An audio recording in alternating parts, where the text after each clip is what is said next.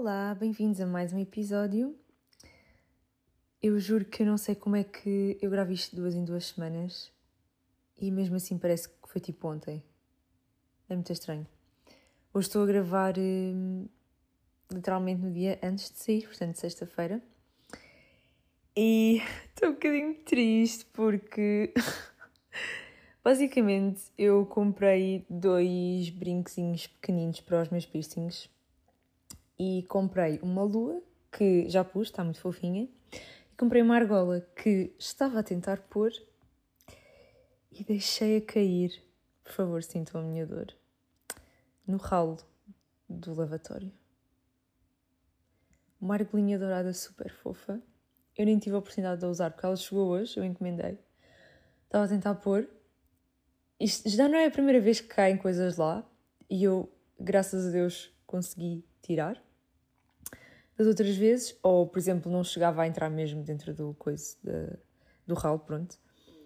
Um, mas desta vez, eu não sei, isso nem me passou pela cabeça, tipo, fechar aquela coisinha, sabem? E então eu simplesmente deixei cair lá e não sei, na altura não fiquei logo triste porque achei que, que ia conseguir tirar. Abri, uh, vi que ela ainda estava lá, mas estava um bocadinho tipo. É possível que eu faça ela desaparecer se tentar tirar com alguma coisa. Então, meu pai teve a ideia de tentarmos usar o aspirador. Um, e, portanto, como é a aspiração central, que eu não sei bem explicar, mas no fundo, em vez de ser mesmo coisinho do aspirador, é só ligar o aspirador à cena da aspiração central, que é tipo um coisinho na parede. E na cave tem lá tipo uma. Não sei explicar, tipo uma bolsinha onde fica lá o lixo e depois é só tirar e pôr no lixo. Então o meu pai foi lá, tirou o lixo que estava antes, tentámos aspirar. Ela, da primeira vez, ela começou a desaparecer um bocado mais, mas ainda dava para ver. E da segunda vez eu aproximei mais o aspirador e ela simplesmente sumiu. E não sei porque eu fiquei mesmo com a ideia que ela tinha se enterrado mais no ralo. Então, uh, basicamente, tive a, uma pai ajudou-me como é que se diz? Desenroscar a pecinha, pronto, o canezinho para tentar tirar. Estive lá não sei quanto tempo, uh, tipo, a abrir a água para a água passar, ver se ela caía. E depois, como a argola é muito pequenina, porque é, é daquelas argolas para aquele piercing tipo. Acho que se chama tragos, é tipo esta zona aqui da frente. Um, e então era uma argolinha muito pequenina e então eu estava ali tipo super com imenso cuidado a, a ver bem se não estava em lado nenhum e eu tenho a certeza, eu passei aquilo a pente fino, eu tenho a certeza que ela não saiu de lá. Pronto, este processo todo levou algumas horas e quando eu percebi, tipo, aquilo já estava tudo limpinho, o, ralo do, do lavatório estava tudo limpinho, eu percebi, ok. É o que eu acho, pronto, porque imaginem, assim que aquilo caiu, eu nunca abria a água, portanto, é impossível ela ter ido pelo cano, é impossível. Um, portanto, a minha esperança é que tenha ficado, tipo, no cano do aspirador ou ainda esteja, não sei, em processo de chegar lá ao, ao, a esse coisinho do aspirador porque na altura, pronto, nós tentámos aspirar, o meu pai não viu lá, mas a minha esperança é que agora com o tempo, eventualmente ela vá lá parar e, e pronto, e apareça outra vez, mas foi muito triste, vocês não estão a perceber, eu fiquei mesmo tão triste, porque eu nem tive a oportunidade de a usar, foi mesmo triste, ela era tão gira, era mesmo pequenina, era perfeita, só de pensar, juro. Pronto, mas fiquei muito, muito chateada. Durante imenso tempo não quis aceitar, Estava mesmo com esperança aqui encontrá-la. Ainda tenho esperança, pronto. Mas estava mesmo tipo, não, eu sei que está aqui, eu sei que está aqui. Uh, depois imaginem, para conseguir desenroscar aquilo, tive, aquilo está dentro do armário da casa de banho, porque o armário está debaixo do lavatório. Eu tive que tirar tudo para fora, tirar a prateleira dentro do armário para conseguir pôr lá uma. Porque imaginem, quando eu abro a água e a água escorre, tem que lá estar alguma coisa para a água cair, não é? Senão era o caos dentro daquele armário. Uh, portanto, a casa bem ficou toda desarrumada. E fiquei tão triste e tão frustrada. Pronto, depois aceitei realmente que ela não estava ali.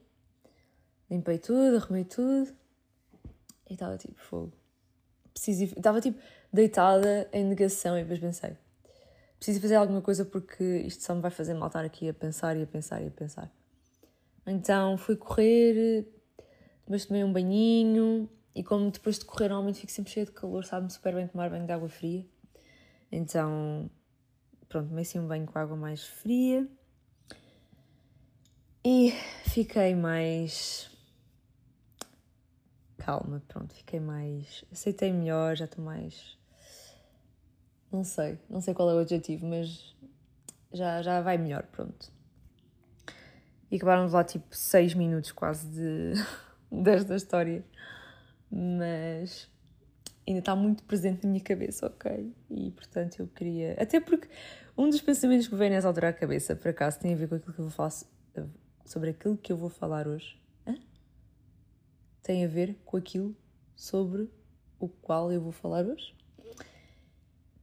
Um, porque foi tipo uma coisa que eu fui pensando e tentando aplicar, que tem a ver com o eco, que vai ser o nome deste episódio. Um, contexto: eu basicamente estou a ler um livro chamado A New Earth, do Eckhart Tolle, acho que é assim que se diz o nome dele, que é um autor acho que foi com esse livro, ou foi o Power of Now, The Power of Now, uma coisa assim. Há um, um, um dos livros dele que ficou super conhecido, porque entrou para a lista de. Tipo, estão a ver aquelas pessoas, aquelas personalidades famosas que criam book clubs ou tipo listas de livros inspiradores para as pessoas que as seguem lerem também, pronto, uma coisa desse género. E ele conseguiu entrar para a lista desses livros da Oprah. Então ficou super eh, conhecida, acho que foi em 2005 ou 2008, uma coisa assim. Pronto, eu ouvi falar deste livro porque uma vez estava a ver um vídeo de uma youtuber que se chama Pickup Limes, que é muito à volta de receitas vegan, mas ela volta e meia também faz assim alguns vídeos sobre minimalismo, vida intencional, algum livro que ela tenha lido, alguma coisa que lhe ensinou. Uh, agora há pouco tempo vi um dela que era sobre uh, as pessoas uh, comunicarem melhor e era um bocado a ver com aquele, um bocado não, tinha muito a ver com aquele livro do um, como é que é? Fazer amigos e influenciar pessoas, ou conhecer pessoas e influenciar pessoas, já não sei, uma coisa assim. Pronto, ela leu esse livro e estava a falar sobre um, algumas formas de comunicarmos melhor e, sabe, percebemos melhor o contexto social em que estamos e como é que devemos corresponder às expectativas sociais e tudo mais. Um, pronto, isto para explicar que ela faz assim às vezes uns vídeos um bocadinho mais um, diferentes de propriamente receitas vegan. É mais assim com, a ver com o estilo de vida. E pronto, e foi nesse canal que eu descobri este livro, porque ela fez um vídeo sobre alguns dos livros que mais a influenciaram e mais moldaram a forma dela olhar para o mundo. E hum, acho que na altura, já, já nem sei o que é que eu pensei na altura quando vi isto, mas acho que deve-me ter hum, marcado bastante porque é um livro que está na minha estante, entre aspas, há imenso tempo. E tem sempre ficado para segundo plano porque punha mal outras coisas e assim. Mas agora, há pouco tempo, no meu clube do livro, que eu faço parte, um, nós antes íamos sempre a votos, quando era para escolher um livro. Nós lemos um livro por mês e reunimos-nos reunimos todos os meses para debater esse livro. E normalmente fazíamos sempre por votação, ou seja, o livro que tinha mais votos ganhava. Só que o que acontece? A maior parte das pessoas que normalmente ia ao clube tinha um estilo de livro que gostava mais. Então acabava por ganhar sempre esse estilo de livro, esse estilo literário. Um, então houve uma vez que surgiu a ideia de se começar a fazer eh, aleatório. Tipo, as pessoas sugeriam um livro que gostavam de ler. Pronto, fizemos uma roleta russa e vimos que livro é que saiu. E agora, este último mês, voltámos a fazer a mesma coisa, que é ir a votos. E eu sugeri este livro do A New Earth e ele ganhou. A maior parte das pessoas votou no meu livro. Um, Pronto, e então, finalmente, eu já tinha começado, foi por isso que eu sugeri também, porque tinha começado a ler o livro, efetivamente, agora há pouco tempo, e estava a gostar muito da, da premissa do livro e do que já tinha lido, então sugeri. E agora que já consegui avançar um pouco mais, eu já li, acho que foi 50 páginas ou à volta disso. Um, pronto, já há alguns insights que eu tenho em relação ao livro, algumas coisas que eu concordo, outras não concordo. Há coisas que eu achei tipo, uau, yeah, nunca tinha visto isto desta perspectiva. Há outras que eu fico, hum, acho que isso é um bocadinho já meio anarquia, não sei explicar. Depois eu vou desenvolver um pouco mais, mas há algumas coisas que eu acho que ele tira demasiado o fator humano da equação. É como eu consigo explicar melhor, é, é com essa frase. Um, Pronto, e o que é que é este livro? Eu também, pronto, ainda me falta ler bastante, mas mesmo com o, o resumo que está, a sinopse que está disponível na internet e o que eu já li, o livro tem muito a ver com uma espécie de despertar, ou seja, apela a uma espécie de despertar coletivo das pessoas para podermos, de certa forma, mudar um bocado como é que a sociedade funciona. Não é uma coisa propriamente ou seja, a chamar a ação coletiva, é mais um despertar individual de cada pessoa e depois, eventualmente, esse despertar coletivo e essa mudança do tecido social, uma expressão muito fancy, um, e económico e político, ele não toca muito, pelo menos até agora, acho que não tocou muito. Um, mas pronto, no fundo, é esta jornada individual que cada pessoa faz de estar mais consciente, ou seja, despertar mais a consciência e menos o pensamento, um, porque ele associa muito, no fundo, o que ele um, culpabiliza, digamos, entre aspas, uh, por esta. Um, por estarmos adormecidos espiritualmente, é o ego. O ego é muitas vezes referido. E hum, ele diz que tudo o que é consciência e ser é e espaço ser é a nossa verdadeira essência, é aquilo que nós somos mesmo. E tudo o que é os nossos pensamentos mais intelectuais, uh, as nossas interpretações, por norma isso é o ego. Um, e é o ego que faz com que nós tenhamos aquele sentimento que somos mais que alguém, ou superiores a alguém, ou que somos inferiores a alguém, ou quando levamos as coisas para o lado pessoal. Pronto, coisas desse género. Isso é sempre o ego. O ego vive muito da comparação, uh, seja para o bem, seja para o mal, ou seja, seja, ou seja, seja para achar que ele é mais do que os outros ou que é menos que os outros. E o ego também usa muito a identificação com a forma, com a, a forma física. Portanto, ele expressa-se muito um, ou, ou tenta encontrar uma identificação e uma expressão através de coisas, de roupa, de casa, do carro, um, não sei, tudo o que é essa expressão mais material das coisas, mas também pensamentos, opiniões. Por exemplo, se alguém diz, um, sei lá, tu és uma pessoa egoísta, Aí, por acaso, egoísta vem de ego, não, se calhar não é o melhor exemplo. Tu és uma pessoa que pensa demais, por exemplo. O que o ego faz é, portanto, isto não é, uh, pronto, não é propriamente um elogio, não é uma coisa uh, mais negativa acerca da pessoa.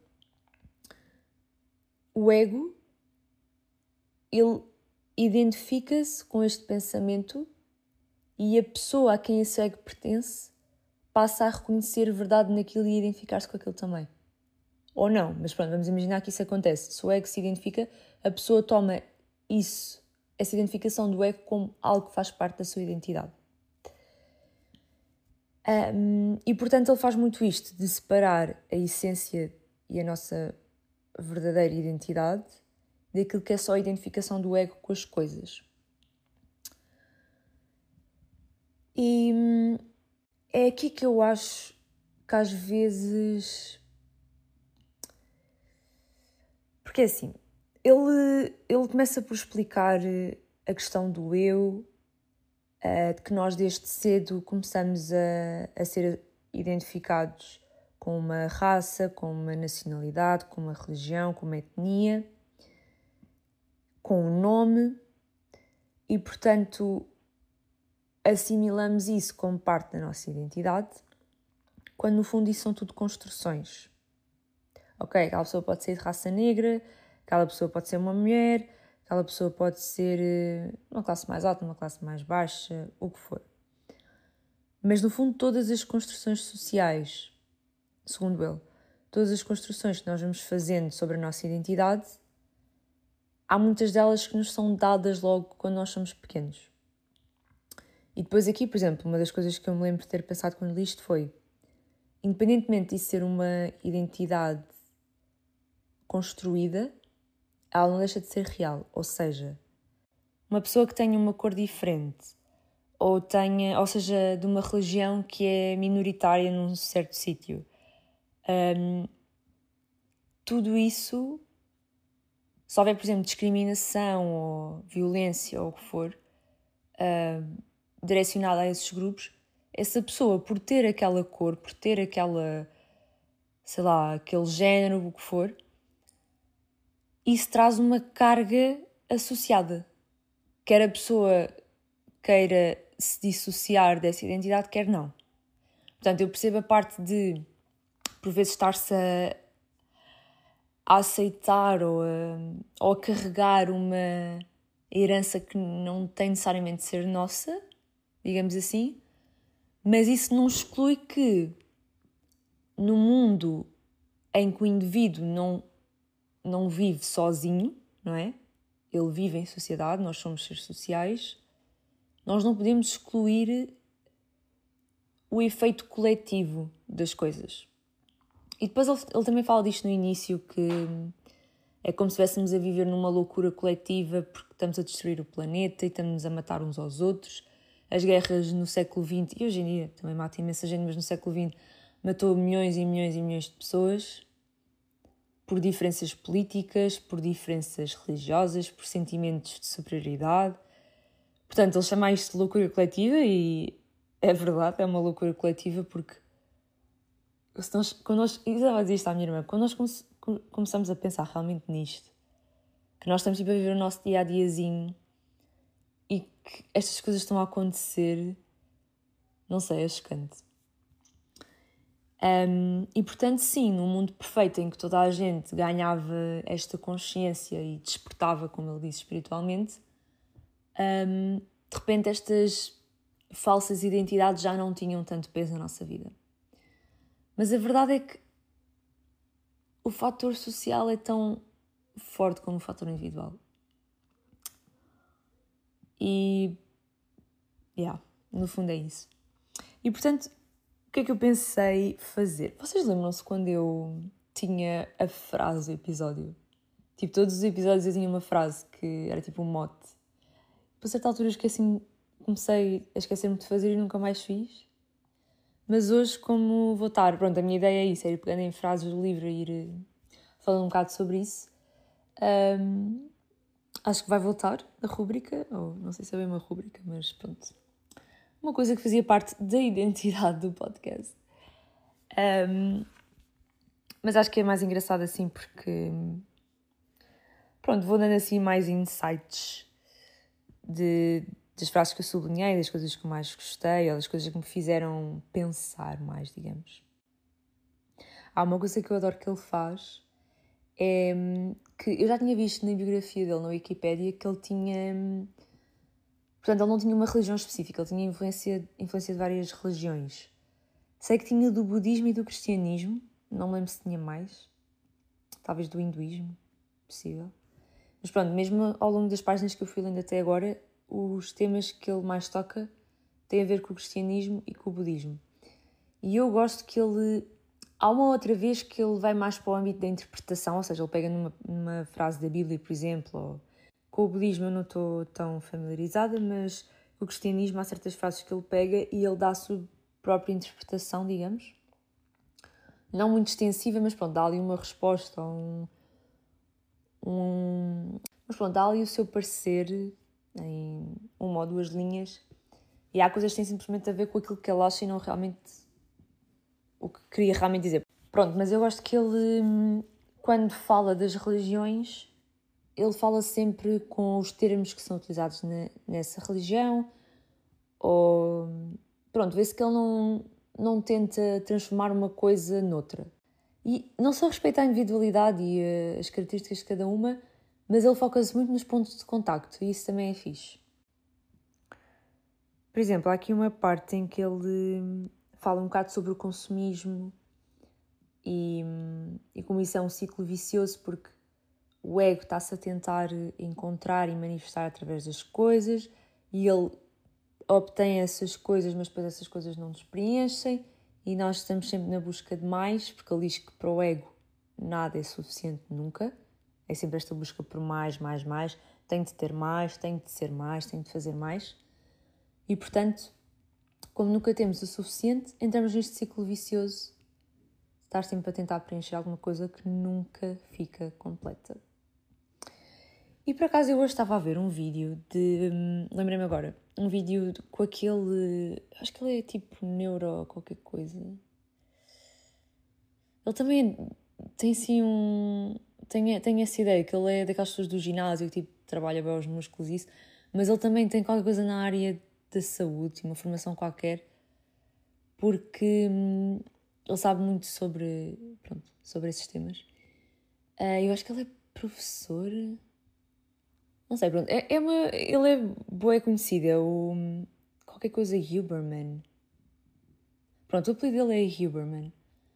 Um, e eu estava a ver um vídeo do YouTube onde ele estava a falar sobre a diferença entre dopamina e ser, serotonina. Acho que é assim. Pronto, desculpem se eu não vou usar uh, os termos mais corretos, mas em traços gerais era isto: era que a dopamina é uma hormona que nos faz estar em busca de alguma coisa, ir atrás de alguma coisa, enquanto que a serotonina é a hormona que nos faz sentir satisfação e isto é suficiente e estão a ver aquela sensação estou bem, tipo, não preciso de mais. E, por exemplo, a dopamina é mais a nível do entusiasmo e de, de surpresa e o que, que eu vou encontrar a seguir e não sei o quê. Um, enquanto que a serotonina é mais, por exemplo, estou aqui no, meu, no, no aconchego do meu lar a comer eh, comida caseira na paz do Senhor. Estão a ver? É basicamente esta a diferença. E, e pronto, e o ego, diria eu, pronto, vive muito da dopamina, porque é sempre esta busca mais e nunca é suficiente. E por acaso há uma coisa que ele diz muito interessante que é o ego, ou seja, não é o ego que se apercebe dele próprio, nós é quando tomamos consciência que temos esse ego que, que nunca está satisfeito, que é muito reativo, um, que se identifica com coisas que não têm realmente a ver com a nossa essência. Pronto, é essa consciência constante do ego que nos permite ficar livres dele. Ou seja, nós não vamos combater o ego, nós só vamos reconhecer quando estamos a deixar que o ego se esteja a sobrepor a nós, àquilo que nós somos realmente. E quando nós come começamos a fazer isso connosco, começamos também a conseguir identificar isso nos outros. Por exemplo, quando as pessoas levam alguma coisa que nós dissemos, sei lá, às vezes nós, todos nós fazemos isso, ouvimos uma coisa e se aquilo está de alguma forma a ir de encontro a algo que eu sei que preciso de mudar ou que que eu sei que não faço tão bem ou o que for, eu automaticamente sinto que aquilo é para mim, porque há uma parte de mim que se está a identificar com aquilo.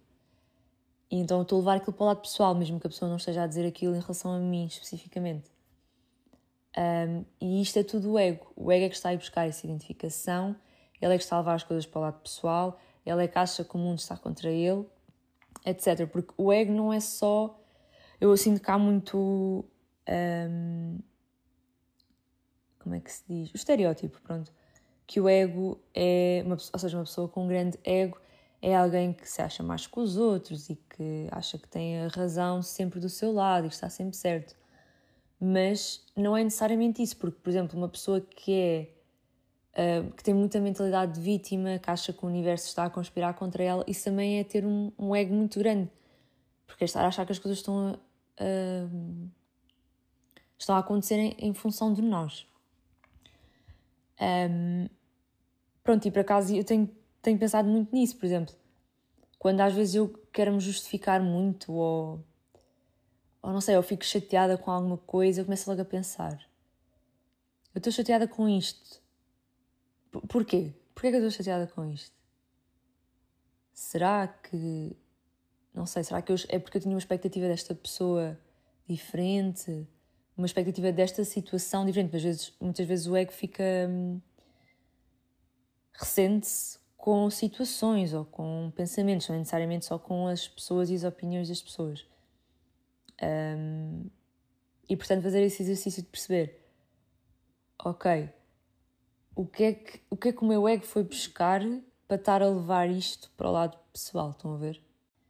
E com isto, ele, ele às vezes também vai fazendo essas ressalvas ao longo do livro. Por exemplo, ele diz: se eu for a um restaurante e a comida, o empregado me vier servir o prato e a comida estiver fria, eu não vou comer aquele frio, não é? Vou chamar o empregado e vou dizer: Olha, a comida está fria, portanto não temos que uh, de repente ser completamente apáticos, não é?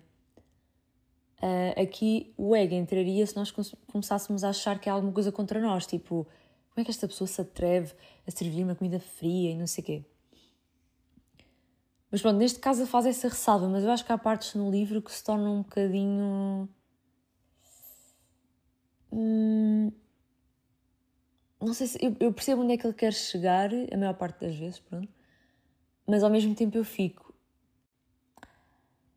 E eu queria ver se encontrava aqui alguma frase que desse para explicar isto que eu estou a tentar dizer do fator humano. Mas no fundo eu acho que é hum, um bocado hum, por exemplo, quando ele diz que se nós tomarmos a opinião de alguém, que é meramente uma opinião, como uma verdade absoluta sobre nós,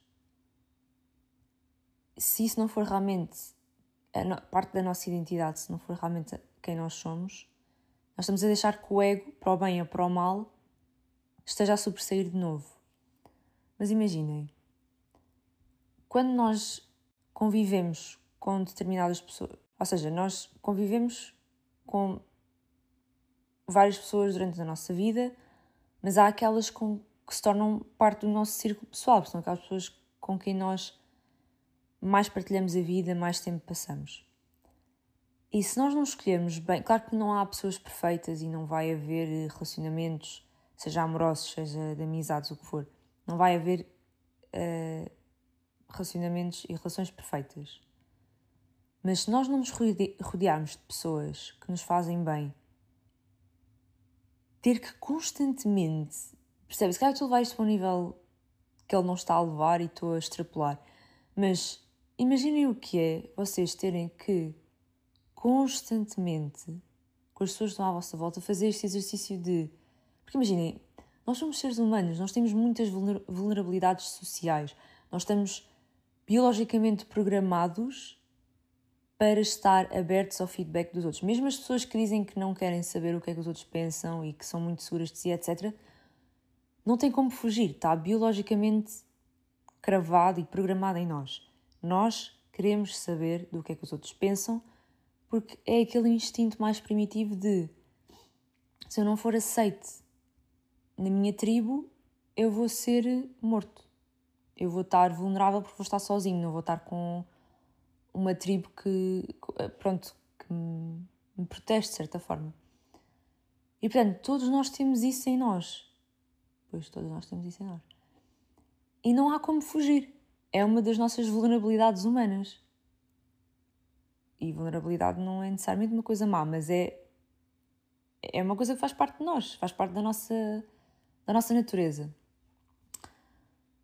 E é impossível nós estarmos sempre a fazer esse exercício de não, uh, isto que a pessoa está a dizer é só uma projeção dela ou é só uma ideia que ela tem, eu não tenho que me identificar com isso. Tipo, eu acho que isto não é fazível, no fundo. Mas claro que ele se calhar nem quer, nem quer eh, estar a levar esta, esta ideia que ele desenvolveu nesse caminho, portanto, não, não estou a dizer que é isso. Mas há certas coisas que eu leio e fico tipo. E agora eu estava aqui a ver, a, a folhear o livro e estava, estava-me a lembrar de outro tema que eu achei muito interessante. Nesse, um bocadinho depois, acho eu, da parte em que ele fala da construção do eu e do que é que é o eu e de como a utilização de, de palavras como meu, uh, mim, etc., remete sempre para essa extensão do eu é tudo também um bocado a construção do ego.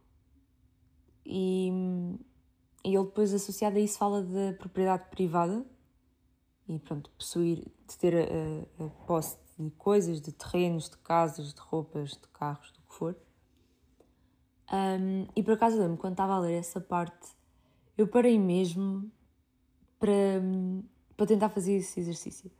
Basicamente era um, ele depois até eu achei engraçada essa história. Ele diz que quando os ocidentais começaram a colonizar os começaram a colonizar as terras dos indígenas, obrigaram-nos a assinar uns papéis em que basicamente passavam o, a posse daquelas terras para eles. E o que o autor diz é que na altura esse conceito para os indígenas nem sequer era compreensível na cabeça deles, porque eles não tinham isso de possuir terra. Para eles, quanto muito era a terra que os possuía a eles. E no fundo, se nós pensarmos bem, o que é que faz alguma coisa nossa, não é? É porque demos uma nota uma moeda em troca daquilo?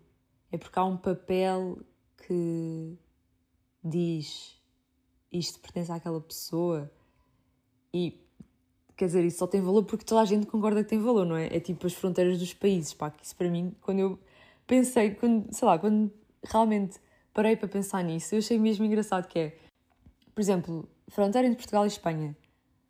Um dia chegou-se à conclusão que ali, aquela linha imaginária, dividia um terreno que pertencia aos portugueses de um terreno que pertencia aos espanhóis.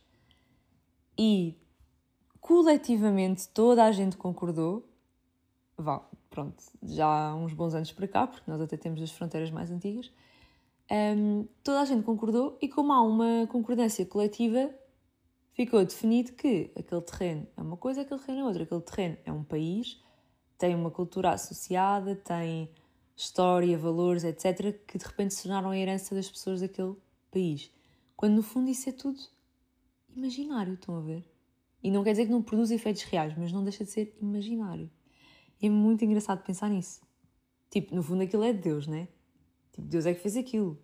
Os animais que vivem ali, as plantas que crescem ali, elas estão nem aí de quem, é, de quem, a quem pertence o terreno. Porque não pertence, no fundo. É só uma construção imaginária.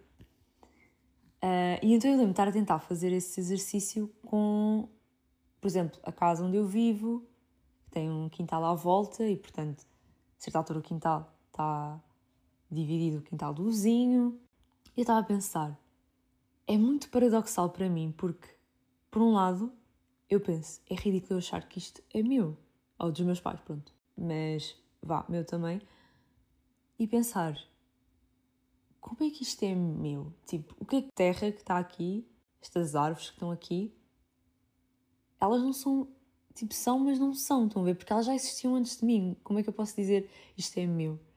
É muito estranho, mas depois ao mesmo tempo se me dissessem, ah, agora tudo é toda a gente e toda a gente pode entrar, tipo, isso, eu acho que isso era o caos total. Eu acho que a nossa sociedade, sociedade não, não tendo crescido e se desenvolvido com, esse, com essa ideia em mente, não, há, não ia haver, não sei. Se calhar até estou a ser uh, antropologicamente pessimista e as coisas podiam correr muito bem se tudo fosse de todos, mas eu acho que a história prova isso, que é para tudo ser de todos e a coisa correr bem, isso tem que partir individualmente de cada um. Não pode ser algo que é imposto. Porque, por exemplo, o comunismo foi sempre algo que foi imposto e deu sempre para o torto. Portanto, tem que ser sempre uma coisa que parte do indivíduo. Não se podia simplesmente agora dizer, olha, tipo, vai-se mudar tudo e agora tudo é de toda a gente.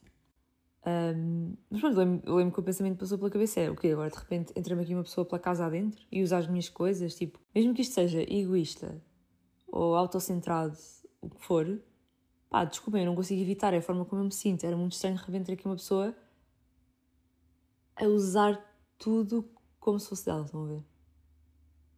Mas é isso, é porque eu criei essa sensação de que isto pertence-me. Mas isto, isto, este foi dos, das reflexões até agora que eu tive mais dificuldade de cruzar. Porque eu consigo super perceber o que ele está a dizer, mas de outra ótica eu fico tipo. Não, não consigo desvincular dessa identidade. Porque pronto, o que ele diz é que há uma extensão, o nosso ego faz uma espécie de extensão através dessas coisas. Um, e que isso não é realmente. Não somos realmente nós, é só o nosso ego. Mas tipo, ao mesmo tempo, sei lá, eu sei que eu não sou o meu corpo, mas eu gosto do meu corpo. E, e ele também diz isto, por acaso, ele diz tipo, não é porque, em relação às coisas mesmo de coisas físicas, materiais, tipo casa, carro, isso assim, roupas, ele não diz que nós temos que as valorizar e tipo, estão a ver? Um, ele diz mesmo, nós podemos apreciar aquelas coisas e cuidar delas uh, e gostar de as usar, só não podemos é ter aquele apego. Mas é isso, o, o problema é o apego por coisas que não são realmente importantes. Em relação a isso do, da propriedade privada e do desapego e assim, há aqui uma parte que eu até sublinhei em que ele diz. Um, vou tentar resumir que isto é um bocado grande, mas ele diz: usa aquele versículo da Bíblia de bem-aventurados os humildes de espírito isto é um bocadinho brasileirado, ok? Bem-aventurados os humildes de espírito, porque deles é o reino dos céus. Foi Jesus que disse. E, e pronto, por exemplo, isto é um daqueles casos que eu acho que é só a interpretação dele. Estão a ver? Ele diz: O que significa os humildes de espírito?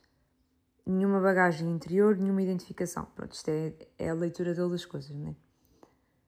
Um, e depois diz que o reino dos céus é a simples, porém profunda alegria do ser, isto também é a interpretação dele, que está presente quando abandonamos as identificações e nos tornamos humildes de espírito.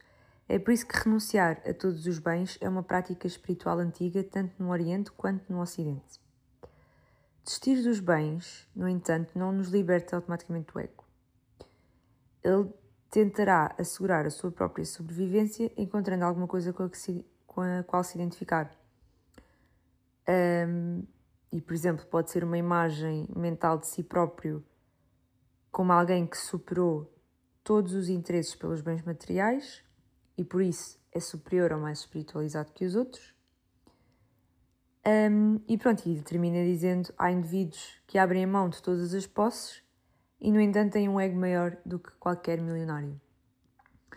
Porque lá está, não tem a ver com as coisas exatamente tem a ver com a forma como nós nos sentimos em relação a essas coisas.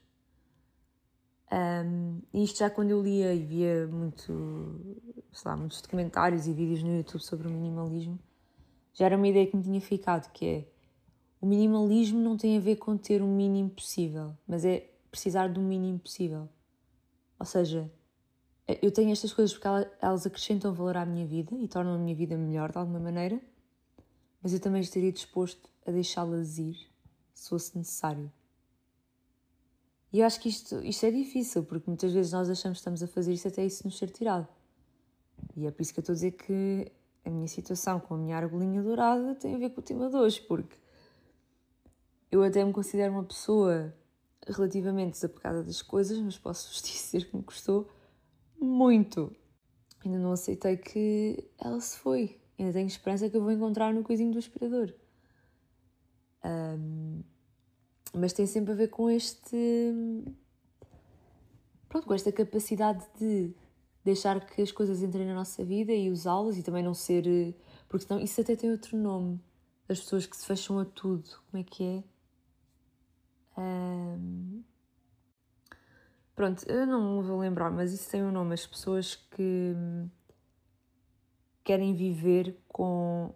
Ou seja, são muito fechadas e querem mesmo ter o mínimo possível, tipo, o mínimo conforto, o mínimo de coisas. Portanto, ascentismo. Qualquer coisa assim do género. Portanto, têm mesmo essa hum, filosofia de vida de. Não sei se pode dizer que é o mínimo possível, mas pronto, são muito mais restritos. O minimalismo tem mais a ver com fazer eh, uma avaliação constante das coisas e dos relacionamentos e da bagagem emocional que nós temos e perceber aquilo que nos faz sentido e não faz e deixar ir o que não está ali a fazer nada. Um, e isso não, não é. Não há uma medida que. Ou seja, uma medida e um peso que seja igual para toda a gente. Varia muito consoante os objetivos de cada pessoa e porque é que. Sei lá, os hobbies, as coisas que as pessoas valorizam, aquilo que é importante para cada um. Uh, por isso é que eu gosto tanto, porque tem mais a ver com a forma como nós nos sentimos em relação à nossa própria vida. E pronto, acho que vou ficar por aqui hoje para não ficar um episódio muito maior. Um, espero que tenham gostado. Eu tenho estado a gostar bastante do livro e, e até tenho tido um bom ritmo de leitura, por isso espero acabá-lo em breve. E quando tiver assim mais insights, mais opiniões sobre o livro, eu partilho com vocês.